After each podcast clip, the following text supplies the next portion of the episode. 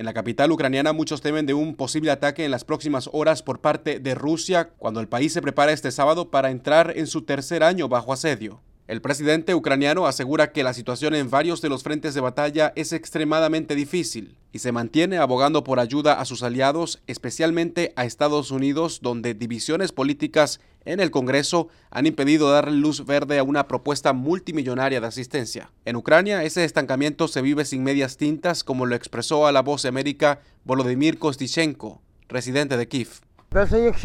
Incluso si Estados Unidos no da nada, créanme, Europa no nos dejará. Todo irá bien y Ucrania ganará. Será difícil sin Estados Unidos, pero nada funcionará en Rusia. En Rusia, el presidente Vladimir Putin indicó que sus tropas continuarán avanzando para consolidar, según dijo, su objetivo en el campo de batalla. El mandatario ucraniano tiene previsto visitar Lviv, en la frontera con Polonia, para reunirse con el presidente polaco y una delegación de senadores estadounidenses. Desde Kiev, Ucrania, Jorge Agobián, Voz de América.